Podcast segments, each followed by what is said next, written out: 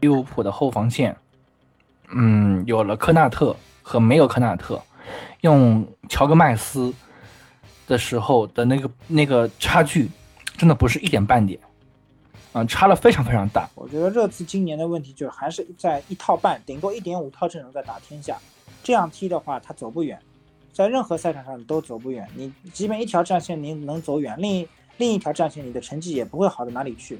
你总是一点五。一点五条战线吧，说的好听也是一点一一套一点五套阵容，说的难听点就是有的时候关键球就是一套阵容打天下。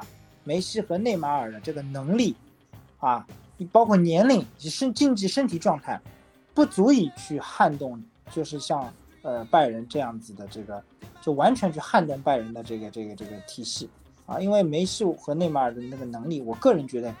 呃，实话实说，这个和当年在巴萨那种巅的那种巅峰状态，其实已经是不可同日而语。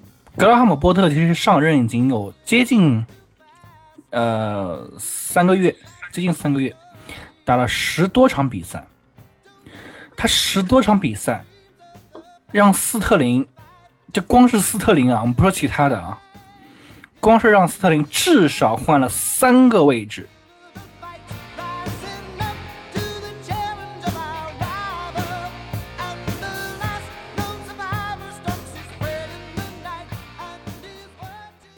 听众朋友们，大家好，欢迎来到新一期的华健聊足球，我是华健。那今天这一期呢，我们要来聊一聊呃欧洲足坛的那些事儿啊，聊聊上一周的英超以及呃非常非常精彩的欧冠和欧联抽签。呃，那这也是我们世界杯系列节目前的呃最后一期啊聊。英超聊欧冠节目了，我们今天的嘉宾是小陈，那我们请小陈跟大家打个招呼。听众朋友，大家好，我是小陈。嗯，小陈也有一段时间没有来聊欧洲足坛了啊。对的，前段时间呢，也一直是在给大家负责一些中国足球的版面，所以也是有很长一段时间没有来参与欧洲足坛话题的讨论了。对，所以也同样的希望这个大家能够去支持小陈负责的中国足球的板块啊。虽然虽然说现在这个中国足球的这个比赛质量其实呃有有点一般，但是 毕竟是我们自己国家的联赛和足球比赛，大家还是可以关注关注呃我们的一些评论和点评的。嗯，那我们回到今天这期来说啊，我们。呃，倒着来吧，我们说欧冠的抽签，来顺着说一说，呃，上周的几大豪门的一些表现啊。首先，小陈看了欧冠抽签，看到这个结果之后的第一反应是什么？嗯，其实对于这次抽签嘛，我的感受其实我相信不外乎跟很多球迷都是一样的啊，就是嗯，很多事情嘛，我们也知道的，包括很多这个。分组嘛，其实很多球迷在没有看之前就已经大差不差啊，能够猜到的。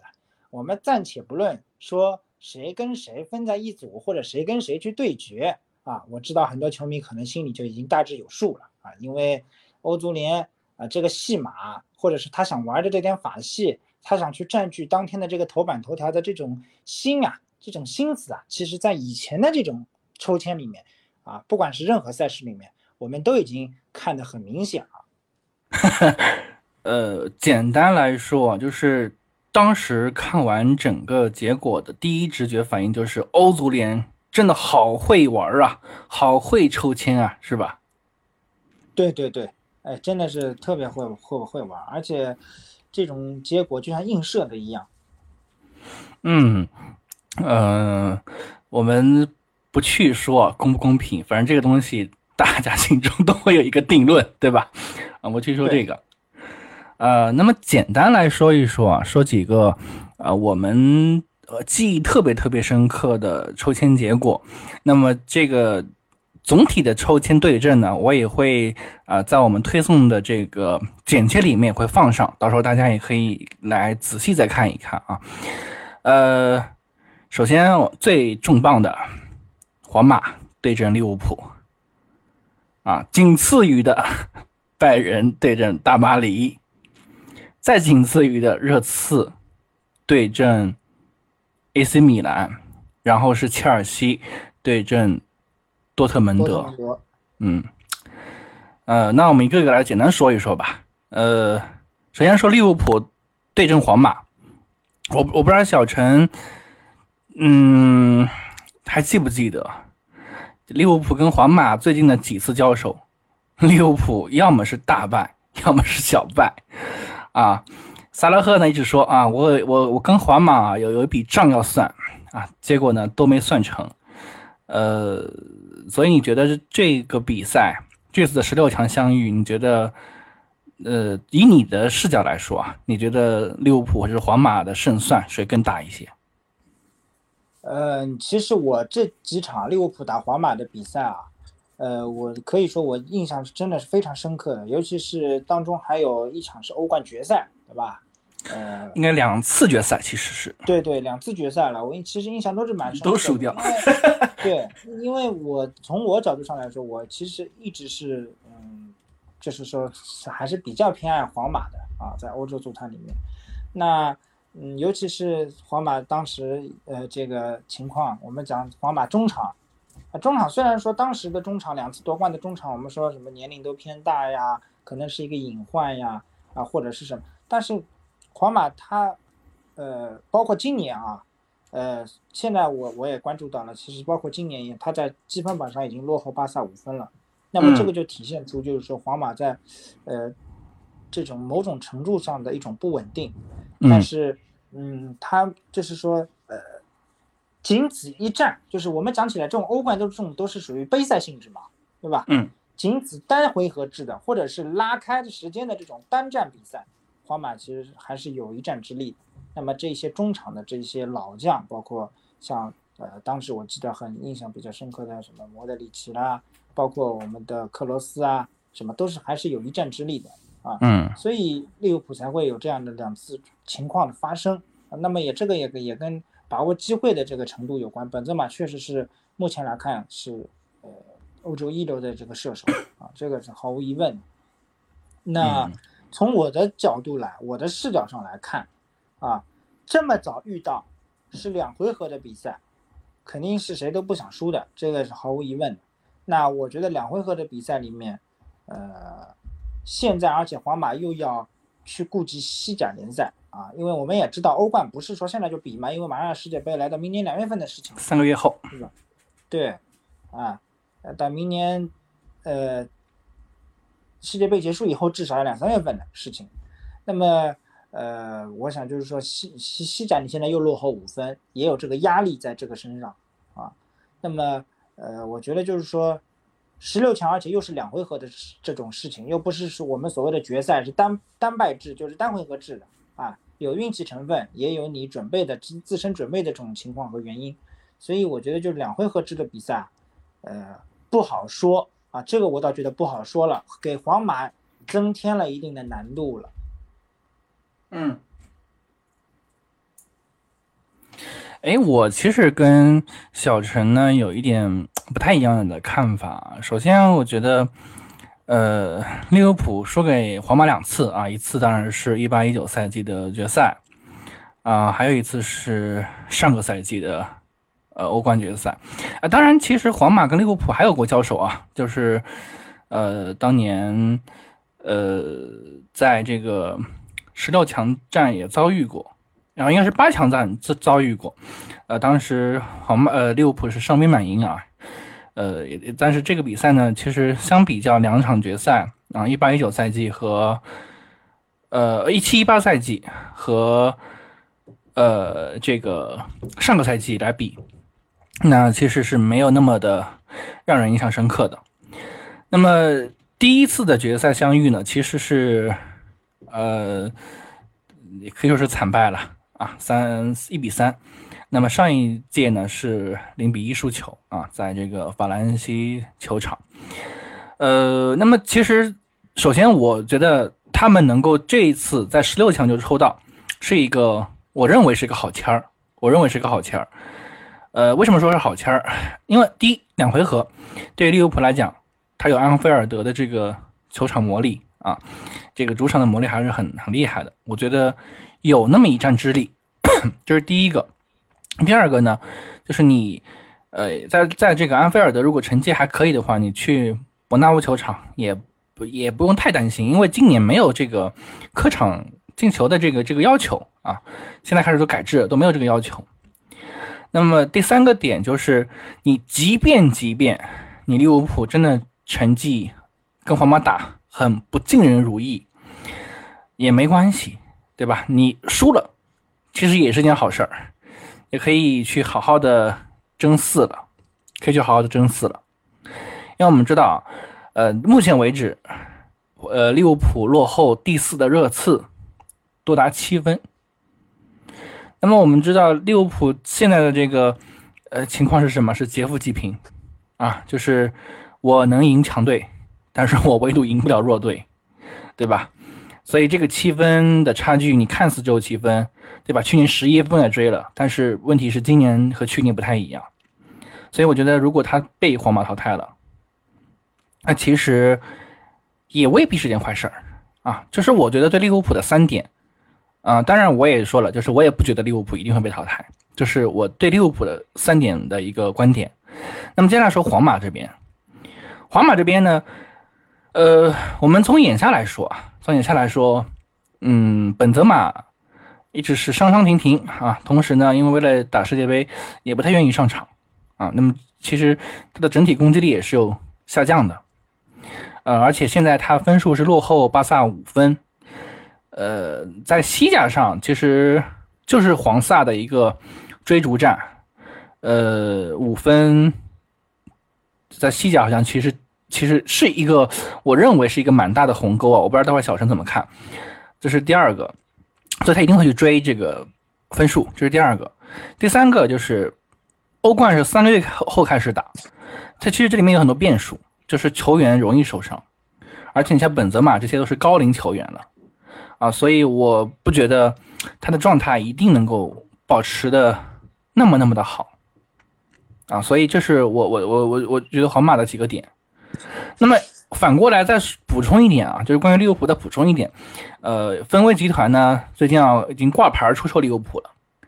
如果顺的话，万一东窗就出售出去了，就万一再买两个人进来，把整个阵容补强的，其实也就是说更可能会有一战之力啊。我我我不知道 小陈你怎么去看这些点。呃，其实今年的欧冠啊，因为世界杯的原因啊，首次在冬天去举行这个世界杯原因，真的有点意义上所谓的，呃，我们讲讲的就是二二到二三赛季的欧冠，就是把小组赛和淘汰赛等于是切完全切割开来了。你可能会看到两支不同的球队，补充了很多人的这种球队在参与十六强的淘汰赛，都是有可能的。所以说。呃，你前面讲的就补充了人啊进来什么都是有可能的，对吧？包括到时候世界杯一踢，很多皇马的球员什么受伤了什么都是有可能的啊。那么，呃，我我现在就觉得就是说，这眼下球员们肯定是无心去考虑这么多，肯定是都在世界杯身上，对吧？毕竟四年一次代表整个国家队。那，嗯，从我的角度上来说，前面你也讲到了，想听听看我对于西甲五分的这个看法。嗯，我觉得就是说，目前来看，五分，巴萨是呃领先的五分，优势是有的，而且是五分里面是比较大的，这个我承认的。但是就是说，呃，五分里面，我们讲起来就是说，巴萨也会有呃，因为西甲联赛我们也知道，其实绝对稳定性嘛，我我其实一直觉得皇马和巴萨的稳定性都不是很高，啊，都不是很高。呃，都会有我们讲绊倒摔跤的这个时候。其实你看，巴萨上一轮赢了那个呃什么俱乐部也很困难，也是奥萨苏纳，对，二比一去逆转，而且皮克以一张红牌的方式去告别了自己的整个职业生涯，有点不体面啊。对，哎，可以说是很奇葩的一件事情。然后莱万也是三十多分钟就已经两黄变一红被罚下，所以说这个西甲联赛里面不稳定的因素还是很多。而且，呃，咱们也别忘了，就皇马和巴萨还是有一回合较量。呃，在这个单回合的较量里面，在第二回合的西甲联赛里较量里面，皇马是一直踢的是以皇马的这这个战术足球理念就是拿三分比场面可能会更我我是我更要的东西，就我要踢的是这种效率足球，是或者是利益化足球，啊，我拿三分比我跟你在场面上比谁好干的那那更更重要，因为你毕竟现在落后五分嘛，一旦如果说这个三分拿到，两分其实还是能追追的，所以说。嗯，我觉得，呃，现在球员肯定是考虑世界杯。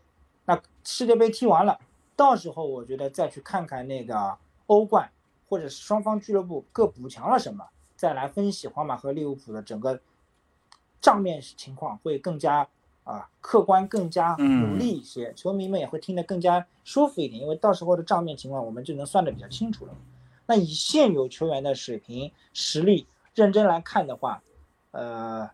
我讲的就利物浦的两个边后卫啊，跟皇马的两个边前卫，我们讲现有账面上的实力，尤其是维尼修斯，基本上是单过单啊。利物浦的边后卫基本上问题不是很大啊。我也看到过很多评论说维尼修斯这样子真的要认真踢过这阿诺德啊，什么问题都不大。那么那么就是说啊，呃，但是皇马也有自己的问题，你皇马两个中后卫你稳当吧？啊，你也不稳当。对吧？你两个中后卫也也因为巴，我们我们这次也关注到了，我们也也带一句顺带，也关注到了巴西的世界杯名单。我们看到三十九岁的这个老头儿，我们也还在还在啊，还在还在进入名单，对吧？包括巴巴西的中后卫，我们讲一共才四个人，那是不是显得就是说这个情况，你这个中后卫单薄，而且没有防空能力没有的啊？我看了这张名单里是没有防空能力很强的中后卫是没有的。那边后卫我讲了，就是三十九岁的老老将还在踢，那证明什么？你边后卫是完全是断断档。那么这个与豪华的进攻线比起来，你这个后防线是不行的。所以我们讲起来就是说，皇马目前也是同样的存在同样的问题。那么到时候我们再看看欧冠，到时候皇马会不会有什么其他的一些补强啊，或者是其他的动作？我现在看起来，就米利唐应该是做做稳一个一个主力，巴西的主力，对。巴西的主力也好，皇马的主力，皇马主力也是。那皇马其实也缺少的就是防空，啊，呃，我觉得咱们到那时候，欧冠真的踢起来了，我们再来看看双方会排出一个什么样的阵容。嗯，那么正好说到了皇马、利物浦啊，我们就接着说利物浦。然后我们说完利物浦，我们再来简单说说拜仁和巴黎这场啊。呃，利物浦呢，真的是劫富济贫。啊，我这能够输给呃诺丁汉，也能够输给利兹联，啊，唯独 在客场赢了热刺。那么其实我是看了整场比赛啊，呃，最后利物浦是二比一啊，靠着萨拉赫的这个梅开二度啊，第一个第一球呢是得到了努涅斯的横传啊，在第三第十一分钟。呃，打进去的第二个球呢，在四十分钟，这个热刺的中后卫戴尔乌龙助攻啊，乌龙助攻，让萨拉赫啊两球啊，这梅开二度啊，在射手榜上呢又有了一席之地啊。虽然跟哈兰德比呢差太远了，但是至少是往前爬了爬。那么下半场呢，呃，这个热刺似乎是换了一种活法。啊，就突然之间，好像是睡醒了，开始猛攻啊。那么最后呢，是由库鲁塞夫斯基，呃，助攻哈里凯恩啊，英格兰的这个大中锋扳回一个，但是最终呢，还是无能为力，一比二输给了利物浦。那么，呃，说实话，我看完这场比赛之后的第一感觉是，利物浦的后防线，嗯，有了科纳特和没有科纳特，用乔戈麦斯。的时候的那个那个差距，真的不是一点半点，啊，差了非常非常大。你可以说，就是没有科纳特的防线，范戴克大大戈麦戈麦斯的时候，那个防线是，嗯，按照热刺下半场这个打法，其实，呃，基本上就反超了，就让二追三嘛，孔二愣子孔蒂这种事儿其实干的很多啊，但是有了科纳特。这热刺的所有的长传冲吊，所有的传中球，就是要么是被阿里松扑掉，要么是被科纳特挡掉，啊，呃，所以我我是觉得，如果没有科纳特的助阵，那这个利物浦又是一场输球啊。呃，因为阿诺德他其实还是一样，这场球呢，他有很多其实传到很多好球，但是呃，他的防守是一个致命伤啊。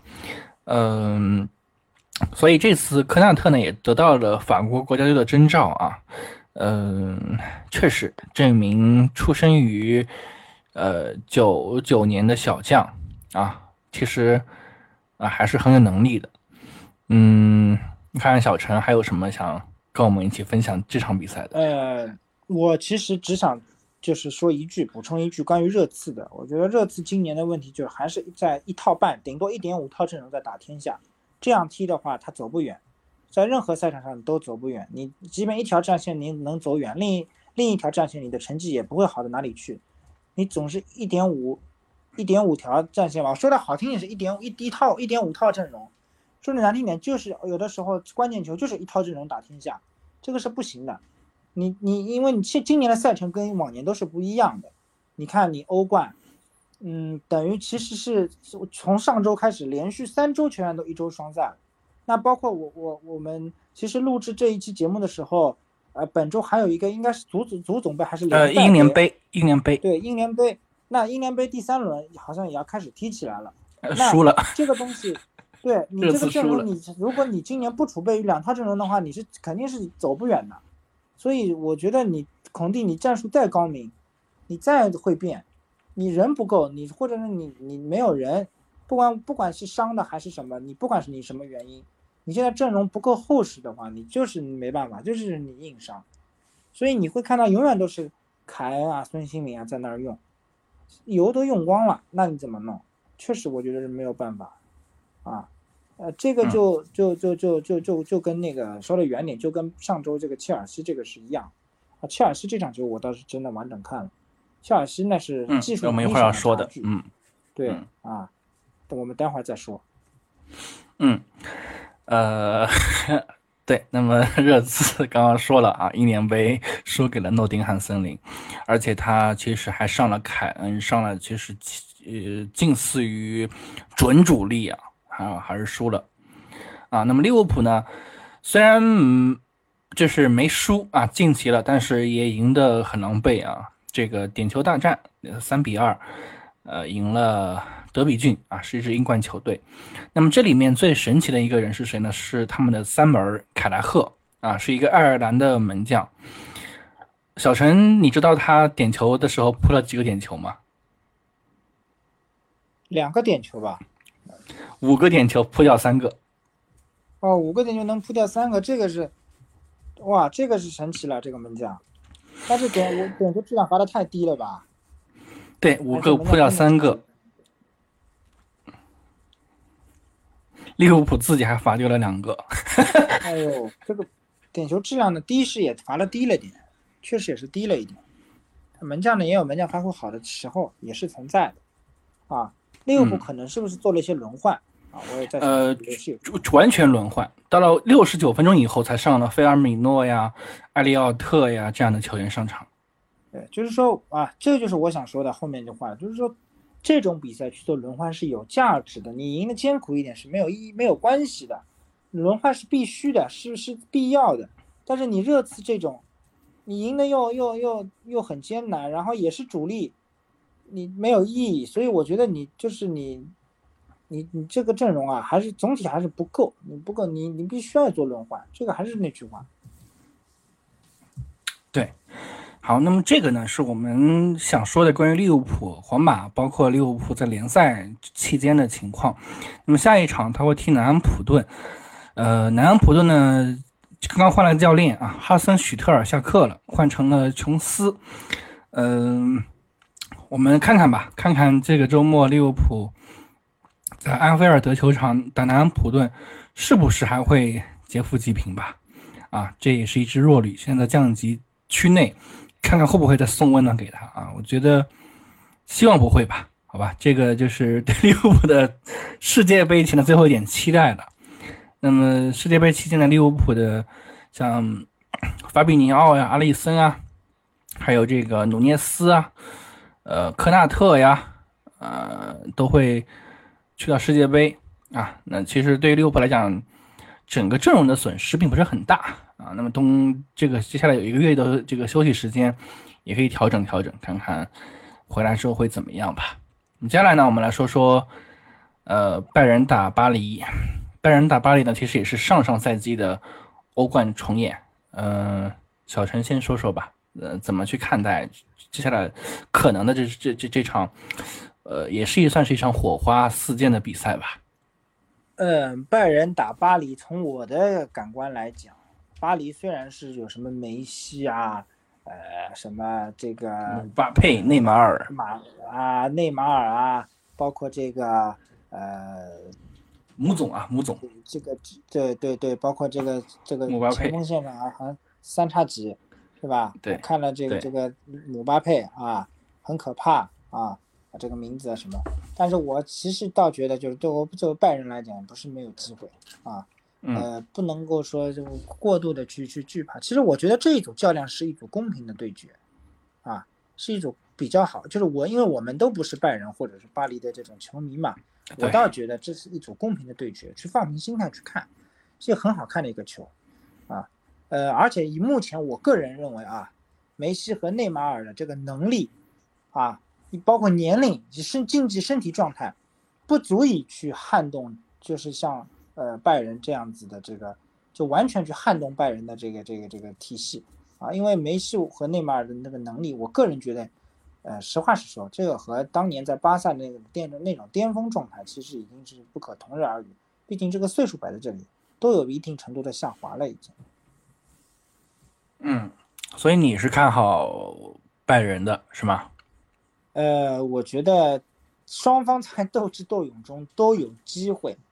呃，但是我觉得就是说，先客后主的那一方是有机会的，更机会会更大的一方，因为我们就知道现在。虽然说不讲不讲这个，呃，客场进球数啊什么的，但是先客后主，他在某种这个变化性上，他还是有优势的。就是我第一回合即便发挥的不好，我第二回合主场有球迷，还是一个加分项，还是一个可以帮助我去做出迅速调整和改变的。如果第一回合在主场没有发挥好的话，他第二回合再跑到客场去的话，他的心理压力会更大。啊，嗯，我不知道当时的赛程是怎么排定，谁是先客后主啊？但我个人觉得，就是先客后主的这一方，肯定，呃，拜仁先客，拜仁先客，对对，给了他，就比如说拜仁先客，那至少给了拜仁第一次可以先犯点错误的机会。那么回到这个德国以后，拜仁慕尼黑球场，嗯，对，回到慕尼黑这个球场以后，那么我觉得这个。东西就基本上他能调整回来，那但是对于巴黎来讲，你第一个如果在这个这个球巴黎的主场的话，你不能够去发挥好的话，那你后后面你到德国去，你的心理压力会更大，因为我们这次知道拜仁在德甲里是血洗，上一轮好像是六比一还是五比一，都是血洗这种。弗莱堡，嗯，对，不用去看的，嗯，拜仁的球你不用去看了，在德甲里面，这种比分是司空见惯。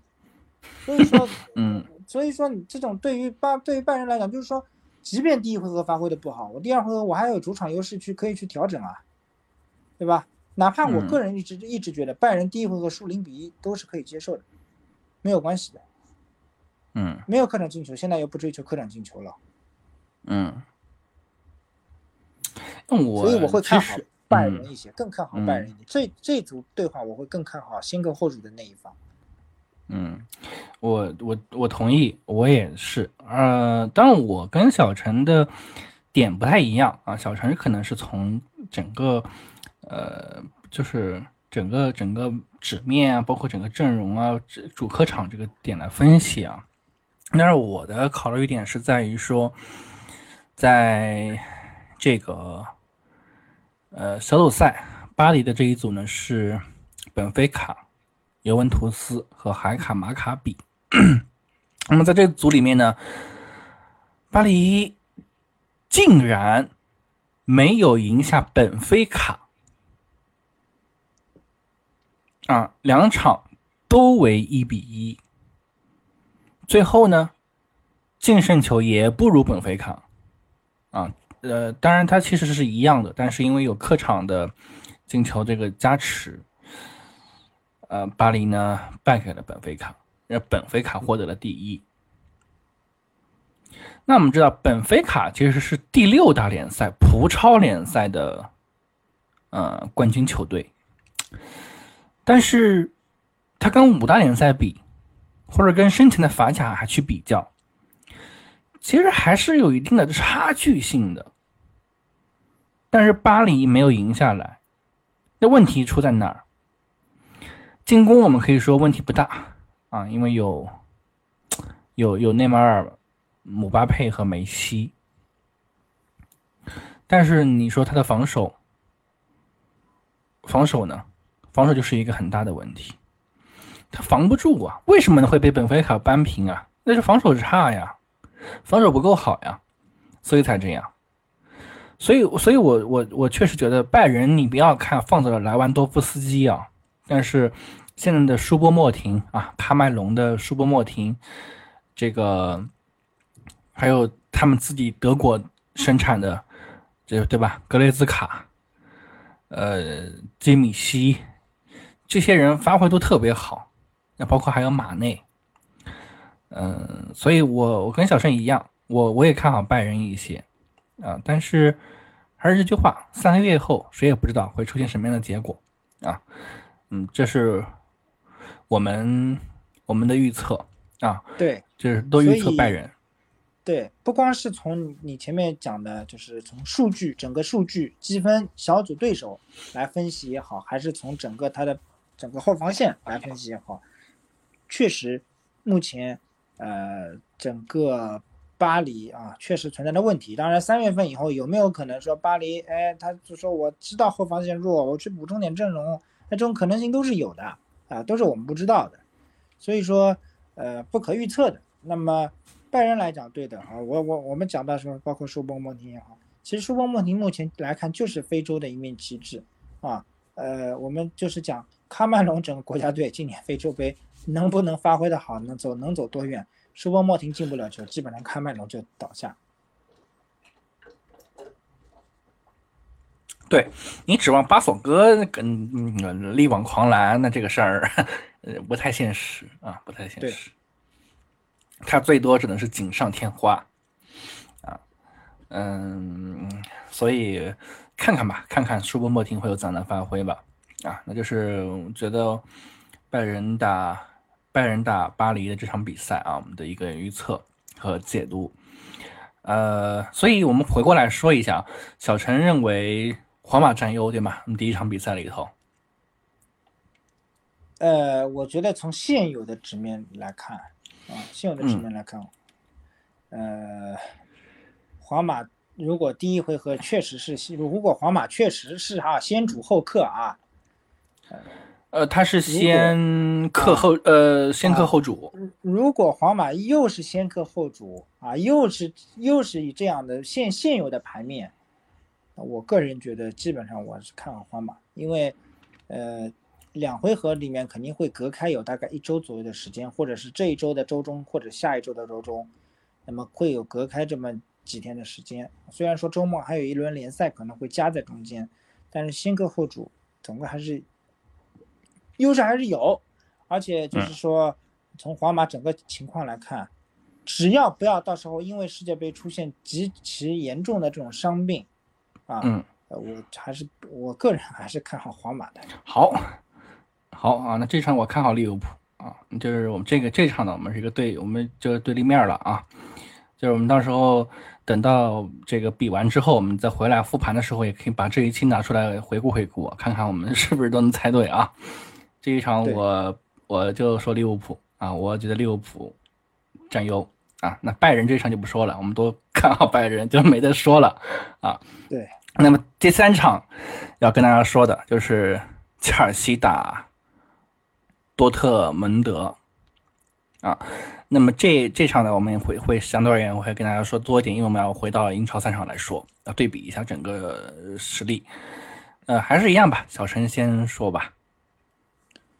呃，从英超联赛这一轮说起，切尔西和阿森纳的这个伦敦啊德比说起啊，呃，我其实这场我是看了，因为它是北京时间早场的一场球啊，我我是全程看完了。那么我只能讲起来，就是切尔西的这个技术啊，太粗糙。前六里面，我个人觉得他这技术是到不了前六。就英超，如果他是真的是六大豪门，他到不了。就是他和阿森纳就不在一个层面上。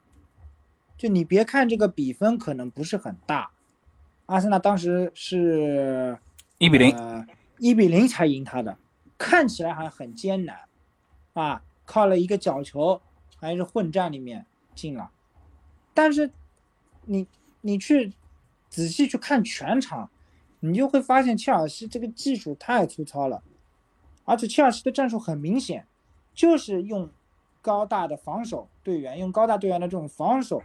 来搅乱你，来牵制你，来搅和你。其实从这个切尔西的主帅的心里，啊，他很清楚的，嗯，就是我其实他这场球，我觉得他是很有自知之明的。他知道 我球员的技，对我球员的技术能力都是不如你的。那么我肯定就是以防守来想办法偷你一个。我不能讲用防守带动进攻了，因为我没有看到切尔西的进攻。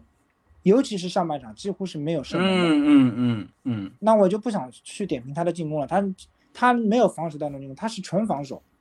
然后他一旦落后球了以后，你就看到他的进攻踢得很粗糙，他的技术是根本组织不出来的。那么长传呢，他也没有像样的几个长传，冲掉也没有。所以说，嗯，切尔西，我我我觉得，嗯，真的，我我觉得切尔西。在如果我我们再回到欧战上来讲，你跟多特蒙德比，你有多少？你你真的有多少技战术优势吗？啊，这个我觉得你切尔西，你作为主帅，你到时候也要想。虽然是明年三月份的事情，但是你也要想想看，你真的是你有多少技战术优势吗？你能跟他玩地面吗？或者你你的长传冲掉能遏？对，你的长传冲掉，你能遏制住多特蒙德吗？就是你要么防守，对，你要么防守，我把你按住，大家都什么零比零闷平，然后偷偷偷一个机会赢，那可以，那我也没话说。如果你真的要跟他去对对攻了，或者是对人家多特蒙德领先了，你要跟他玩进攻了，你能保证你的长传冲吊？嗯，我首先地面技术我已经不指望你一定能赢多特蒙德了，你的长传冲掉，你你你你一定能狠狠的压制住他吗？啊，我很少看切尔西的球的，但是上一场比赛确实让我觉得切尔西的球我再也不想看了。就是，就就咱们就可形容一下吧，他踢的就像中超联赛里上海申花这种没有外援的，然后很苦命的一支球队，我必须要去用防守去 带动进攻，去去拿分的这种。嗯嗯，是是是。就我对切尔，所以我是切尔西的球，我下次再也不不太想看了。没有任何，这这这不是你是豪门要踢的足球啊！你如果真的是英超六大豪门，所以我觉得纽卡排名第四有道理的。第三啊，第三。对，我觉得纽卡占据他的这个位置是有道理的，不是没有道理。你踢不出东西呀。嗯。你你这个技战术不是跟申花没有区别吗？先防守，伺机反击，然后尽量开大脚。那你中超你没办法，中超是另外一个平台，水平不一样，靠外援，申花只能这么踢，没外援。那你英超你应该要有球员技术啊，我觉得切尔西的球员技术在英超里算是粗糙的，真的算粗糙的。嗯，呃，我说实话，这场比赛我也看了，我上半场看睡着了，我上半场看睡着了。对我也有点迷迷糊糊，但是后来我就知道不行，不能睡着，我可能下半场我要看一看。我一看我就知道上半场不像进球的样子，因为虽然是我们讲阿森纳控球很高很高，但是切尔西确实是他主教练是波特是很聪明的一个人，他心里其实知道的，我是踢不过你的，我宁可我就死守，如果能守到零比零，波特应该是很开心的，对他来说他就赚到。嗯，呃，但是我跟小陈有点不太相同的意见，我是波特这格拉格拉汉姆波特虽然聪明。但是我不认为他是一个，嗯，适合豪门的主教练。理由是这样的，就是格拉汉姆波特其实上任已经有接近呃三个月，最近三个月，打了十多场比赛。他十多场比赛，让斯特林，这光是斯特林啊，我们不说其他的啊，光是让斯特林至少换了三个位置，啊，左边锋、右边锋、中锋，啊，那还有影锋，啊，然后 这个后卫线上，呃，三五二和四三三，包括还有三四三这种。阵型上的变化也做了很多次的调整，就是我我甚至可以形容啊，可能这样形容有点夸张，但是有点这种味道啊。小陈一定还记得弗洛雷斯吧？对，弗洛雷斯，就是弗洛雷斯的踢法是什么？是每天换一套阵容，每天换一个阵型。对，格拉汉姆波特他现在也有点这种味道，他只是换的可能没那么那么的幅度大。但是其实每一场都在换，对。那这样的一个问题是什么？这会导致球员不适应。同时，你你可能遇到这种嗯中下游球队，对吧？你因为进攻可能还如果还可以的话，因为压力没那么大嘛，你可能偷两个、三个、四个都没什么问题。那你遇到这个贝格勒的前五个前另外五个队伍呢？啊，应该说是贝格七了啊。纽卡纽卡现在很厉害，你遇到其他六个队伍呢？你怎么办？切尔西下一场就打纽卡斯尔联，对，所以这个阵型的不断的在变化，就证明什么？就证明波特他其实对整个俱乐、整整个切尔西，他整个球员他还没有底，他都不清楚或者还不坚定我自己要打哪一种战术、哪一种套路，他还没有底。所以为什么有的人说见到斯特林好像感觉压力没那么大，球员反而能放松一点了？啊，我那天是也看的。你要打长传冲掉了，你还把斯特林留在场上有什么用呢？为什么不把他早点换下去呢？换索性换一些高中锋上来就。比如哈弗茨这样的球员就留在场上就可以了。对啊，对啊，斯特林我也我是没看到他有什么作用嘛，所以我就觉得就是说，确实波特他对于整个整个球队的技战术到底打什么阵型，到底是什么人首发，他其实都还没有确定，所以他在变来变去，他在犹豫啊。嗯，所以，我我认为，如果切尔西啊这个颓势再不止的话，呃，波特可能又有下课的堪忧了。为什么这么说呢？啊，他刚刚又输球了啊，输给曼城零比二，这个一年杯，他也这个很正常的结果，上了很多主力啊。对，这个是很也输球了，结果，因为他这个主力就是没有技术能力，就是。呃，跟曼城比，啥球都摸不到，我可就可以这么说。对，那下一场打纽卡，小陈你觉得赢面大吗？纽卡现在排名第三。打纽卡，我觉得必须要争，因为打纽卡他还是能摸摸球的，啊，我们觉得还是能摸摸球。啊，能摸摸球。至少对，但是我如果我是教练，我就是要求你利用我自身的高大优势去长传冲吊，抓住机会去打长传冲吊，起长的。你必须不能再像打阿森纳这样去被动的，再是守势守个六十分钟，然后开始打三十分钟进攻，这个是不行的。就你必须要主动进攻，我不知道是客场还是主场啊。对切尔西来讲，嗯，呃，不管你是主客场，我觉得对切尔西来讲，这场是你必须要要要要去赢的，你不能再不拿分了。如果你你这个波特你。你这个波特真的还是想守啊？我我怕你，因为你纽卡可能比我好，我还是守六十分钟，然后我最后攻三十分钟，那你这个确实是一支保级队的代罚，那切尔西就是这这这个这很危险的，这个不行的，你不是你要踢什么欧冠的这种风格啊？嗯，这个你怎么弄啊？所以我觉得必须必须要要有一点自己的东西，要有自己的一套进攻方法。好，刚看了一眼啊，这是列切尔西是客场作战啊。对，不管你客场作战，必须要有一套进攻的方法。你你就比如讲啊，咱们还是再拉回来，拉到可能大家有些球迷听我们节目听得多的球迷，可能他只熟悉中超的，他只熟悉申花的。那咱们还是以申花举例，申花再这么踢下去，中超别说第三了，对吧？别说现在第四、第五了，恐怕马上就要掉到第八、第九去了，因为你这种踢法。后面我看了浙江、成都都在追上来了，你保不住了，你已经，你拿分太慢了，是因为你防守偷鸡的战术已经被太多球队给知道了。是，呃，如果切尔西打纽卡再不赢的话，我我我感觉格拉姆的波特这个五年的合约啊，又危险了。就我们知道，这个美国老板啊，他有一个不太好的习惯，就是喜欢炒教练。对他，他没有他他这种经营没有耐心嘛，他觉得就是我短时间我看不到效益嘛，他就相当于私人一样的，我没有看不到效益，那我我拿我总不见得球员裁掉了，这个不现实的呀，对吧？嗯，我只有说我去换教练了，换一个烧菜的人了，对，只能这样。所以所以所以我们看看吧，看看格拉姆波特能不能力挽狂澜一下吧。对，因为像你他当时刚带的时候，我觉得还挺新鲜的，切尔西有点起色了。但是我现在看，就是说切尔西这个东西，这套人啊，这套班底啊，你一定要用在该，就是要把他们的这种人高马大的优势体现出来，而不是走地面。我看切尔西是，切尔西的球员还来的固执的喜欢走地面了，他们特别喜欢热衷于地面配合，但是他们就是没这个能力，配合不出来。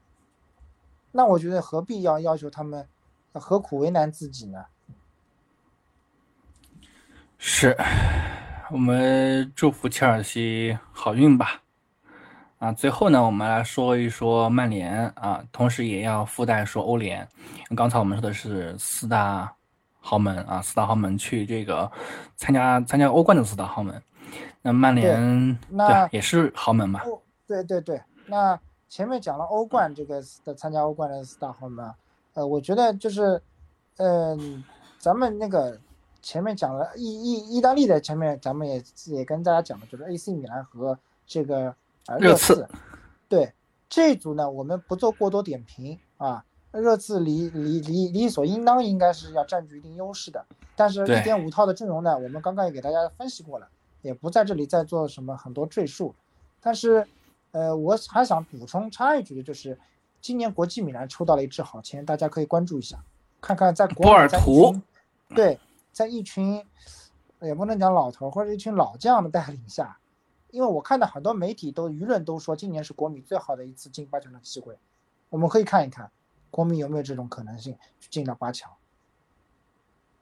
嗯，呃，其实本菲卡也抽到了好签啊，布鲁日啊，这其实也是好签，包括那不勒呃，所以斯，我我我我我的预测就两支葡超球队里必有一支能够出来。嗯，那我认为不本菲卡的概率更大。无论无无论什么情况，布鲁日的能力还是在，这个是在不不在这个我们如果把国米、波尔图、本菲卡、布鲁日拼在四个一起说的话，布鲁日的能力综合能力应该来说是相对比较差的。那布鲁日能够在这个那个小组出现呢，确实有一定运气成分。我们我们其实都没想到嘛，对吧？对，而且他是力压这个力压这个马竞晋级，是真的想不到的。因为马竞我们一直说，对的，就是成绩再不好吧，他至少也也是，唉，也是西甲的第三大豪门吧，对吧？但对是他对而且输掉了。咱咱们对咱们讲起来，你马竞再发挥不好，你也只是说短时间内的，没想到他六轮都是这种，都是这种不温不火的状态，那谁能想到啊？对而且还还而且关键是还让这个，关关键是还让这个谁啊，让布鲁日赢他了好几个球，这个是更没想到的。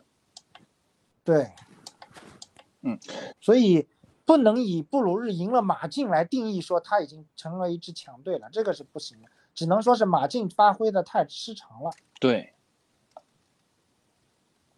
那最后我们就要来说一说，就是，呃，这个欧欧联杯上的这个事儿，就是曼联也说了个好签啊，呃，这也不能讲好签，这应该讲，这个欧足联真的是很会很会玩啊。曼联对阵巴萨，对 小陈怎么怎么看？呃，欧联杯今年的欧联杯不是一直有说法吗？说比比什么欧冠某种程度上还啊要，欧联杯？巴萨、尤文、曼联，对，是吧？这么多原来的一些球队，是吧？嗯呃，一些强队，我们认为的强队，当时我还认为尤文能在那个海法马卡比那个组里出现的呢，没想到我也预测错了。嗯啊这这这这这欧联还要好看的是吧？嗯。但是但是曼联打巴萨，我也讲了，就是说，呃，整个组来看啊，嗯。曼联打巴萨，呃，我个人觉得来讲，嗯，我嗯。个人觉得，嗯，这个曼联也没有绝对的机会，嗯。曼联也没有绝对的优势嗯。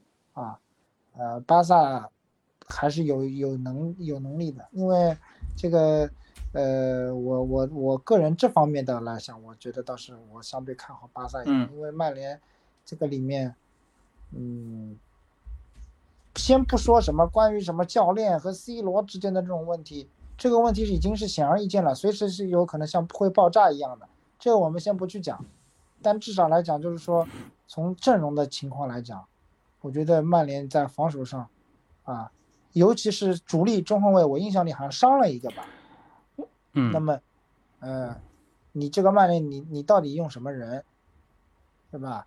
你这个你信，因为我我好像现在摸透一个规嗯。律，就滕哈赫的用人啊，他好像有自己信任的那十一个人，嗯是。